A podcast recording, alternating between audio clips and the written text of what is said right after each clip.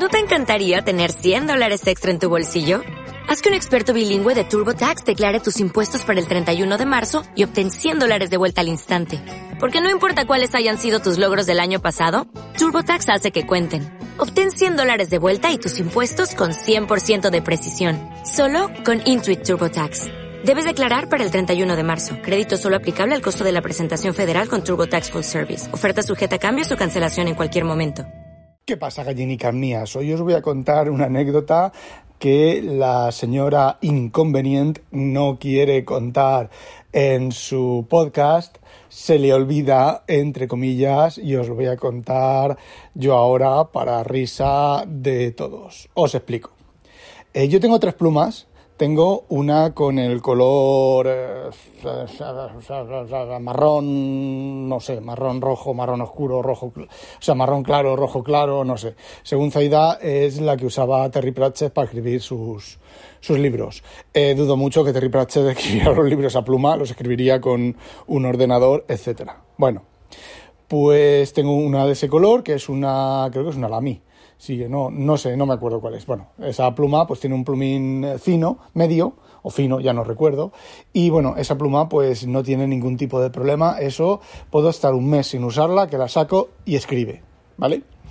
Eh, luego tengo otras dos plumas que no recuerdo de qué eso son, pero son plumas grandes, son plumas para mi mano, ¿vale? Porque la otra, pues a veces tengo que poner el capuchón detrás para poderse escribir bien, cómodamente, y son plumas grandes, con un agarre grande, pues como todo lo que tengo yo, ¿vale? Grande, ande o no ande. Bueno, pues son plumas, tengo una de color azul, un azul que me encanta, un azul medio eléctrico, medio pelín oscurín, ya sabéis que a mí me gustan los colores oscuros, yo soy bastante eh, oscurete, bastante gris, y bueno, pues eh, esa pluma normalmente cuando la saco, si no escribo todos los días, cuando la saco tengo que sobre un papel pues rayar un poquitín, ¿vale?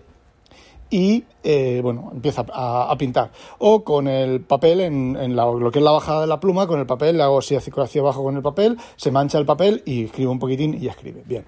Y tengo una negra que, bueno, pues eh, esa negra es bastante delicada. Yo creo que tiene algún problema. La cambiamos una vez, ¿vale? Porque no sé qué, qué problema tenía.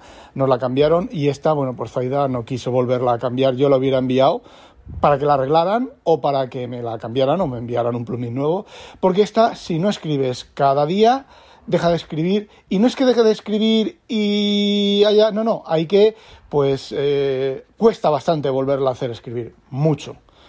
Y bueno, estas dos plumas tienen el problema, entre comillas, que como tienen el, plumín grande, pues eh, gastan tinta como si no hubiera un mañana, ¿vale?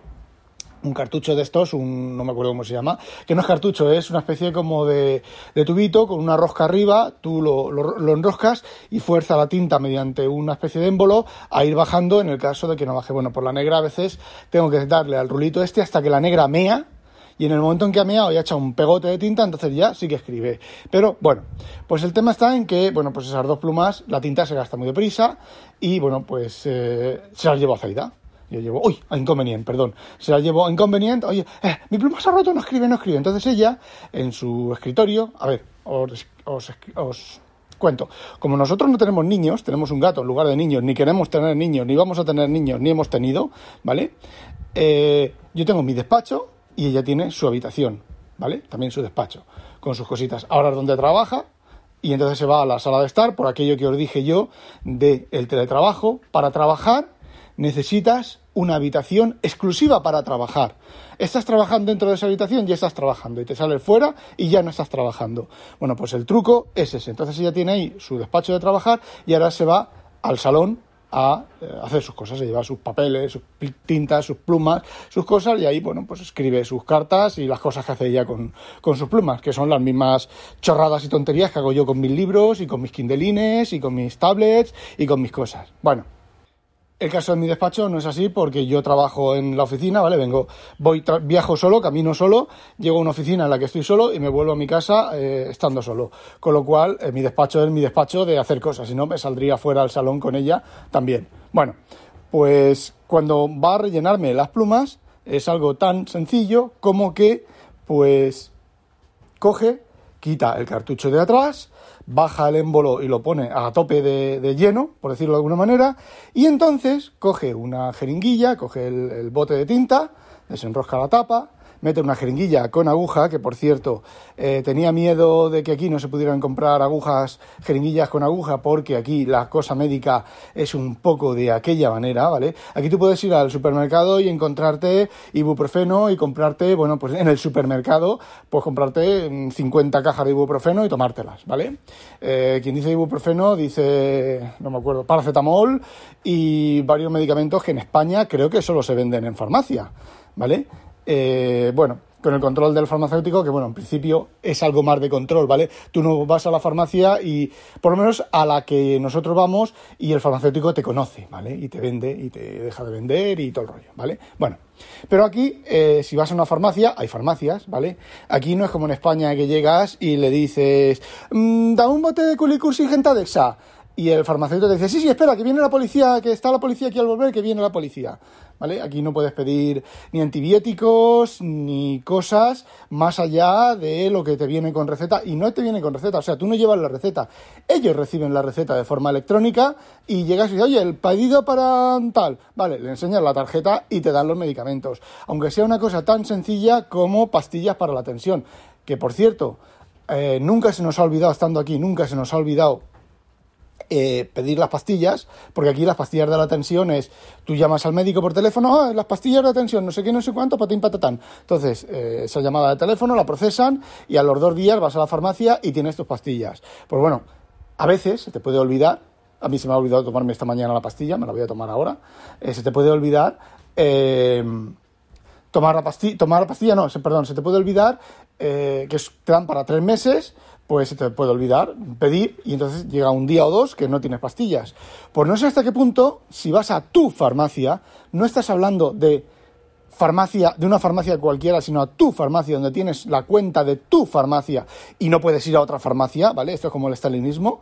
Eh, a tu farmacia le dices, oye, mira, mírame, soy tal, tengo estas pastillas, se me ha olvidado pedirlas, dame una caja y cuando las pida, que las he pedido ya por teléfono, mañana vengo y me descuentas, me das una caja de menos, ¿vale? Que eso eh, normalmente mi madre lo hace, mi madre, y ahora con la pandemia, pues a veces que el médico le dan después de que se le acaban las pastillas. Y mi madre está del corazón, mi madre toma pastillas del corazón, pastillas del azúcar, pastillas de la tensión y pastillas de las pastillas, ¿vale? Pues va a la farmacia, oye, que no me han dado cita tal, y le dan una caja de pastillas de la que está tomando, porque el farmacéutico la conoce y sabe que está tomando esas pastillas, ¿vale?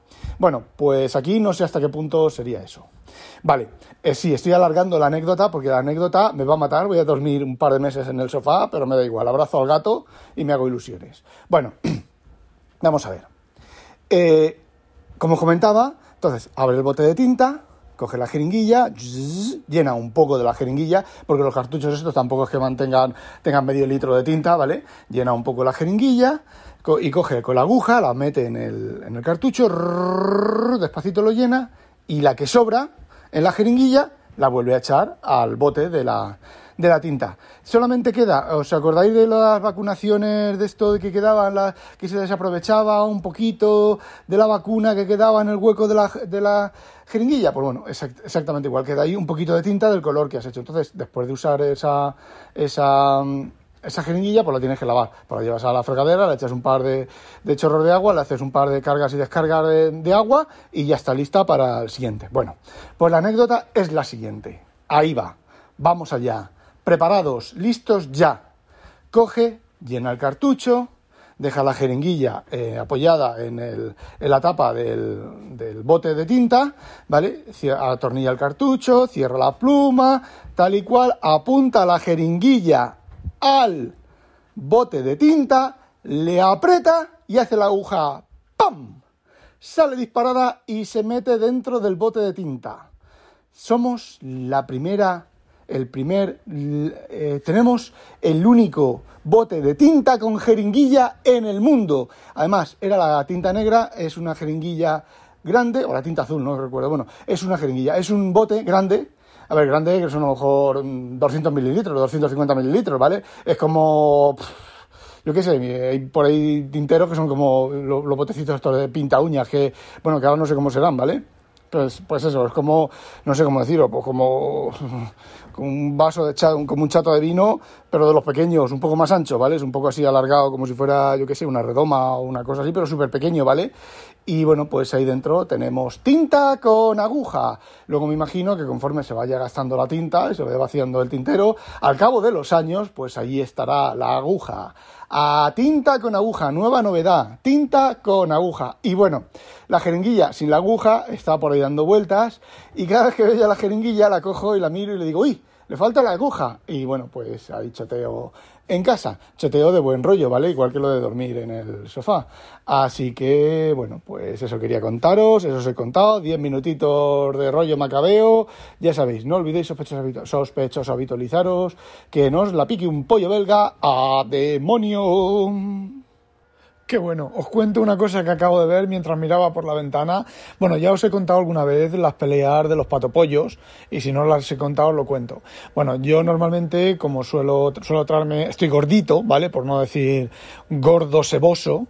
Eh, suelo traerme a bastante verduras, bueno, me traigo pues eso, zanahorias, suelo comer, suelo vivir de comer zanahorias. Y bueno, pues las puntas las quito y las tiro al canal, y bueno, normalmente suelen venir aquí patopollos, ¿vale? Suele haber patopollos, ya os he contado. Bueno, pues he tirado las puntas de las zanahorias que me he comido antes y han venido tres patopollos de tres lugares distintos. Entonces, bueno, pues se han puesto a pelear, ¿vale? Han hecho una especie como se ponen de cara se ponen de cara con el, con el culo levantado, las, las alas levantadas como los cisnes, parecido a los cisnes, pero más levantadas y más con el culo en pompa. Se han puesto los tres y se han puesto a pelearse, ¿vale? E intentan ahogarse el uno al otro, se pican, se hacen con las patas, con echan las patas para adelante y se arañan con las patas para adelante, pero ha sido un triángulo. Los tres se han atacado a la vez, ¿vale? Eh, y bueno, pues se han revolcado en el agua, se han hundido uno al otro, tal y cual. Y estaban de repente los tres mirándose así a la cara y de repente, que es lo que, lo que a mí me ha causado mucho, mucha risa, es que de repente se dan la vuelta, se ponen de espaldas y se ponen a dar círculos con el culo en pompa eh, me imagino que marcando el territorio, la distancia del territorio. Es, a ver, cuando están en, época de celo, ya ves, época de celo, ¿vale? Ya, ya, ya te ves a las patopollas eh, incubando en los, en los nidos, o al menos yuecas allí puestas. Y entonces se ponen y se ponen a dar círculos con el culo levantado, la cola, la cola levantada y las alas levantadas en círculos, cada vez con una especie de espiral, cada vez más grande, cada vez más grande. Pues es curioso porque se estaban dando de hostias, no se han movido del sitio y de repente se, han quedado los tres mirándose en, trío, así en, forma de triángulo, mirándose la cara los tres y se han puesto a hacer ondas con círculo, pero, pero, pero, pero, pero, pero, eh, la espiral no era el centro de los tres patos, sino la espiral era, se iban alejando en espiral con el culo en pompa, hasta que se ve que han llegado a una distancia, que ya era ya distancia prudencial de cada uno a su territorio, y se han ido a su sitio. Y al final, lo que yo les he echado, no se lo han comido, porque se ha hundido y se les ha olvidado en la, pelea. A la hora sí, a cascarla. ¿No te encantaría tener 100 dólares extra en tu bolsillo? Haz que un experto bilingüe de TurboTax declare tus impuestos para el 31 de marzo y obtén 100 dólares de vuelta al instante. Porque no importa cuáles hayan sido tus logros del año pasado, TurboTax hace que cuenten. Obtén 100 dólares de vuelta y tus impuestos con 100% de precisión. Solo con Intuit TurboTax. Debes declarar para el 31 de marzo. Crédito solo aplicable al costo de la presentación federal con TurboTax Full Service. Oferta sujeta a cambios o cancelación en cualquier momento.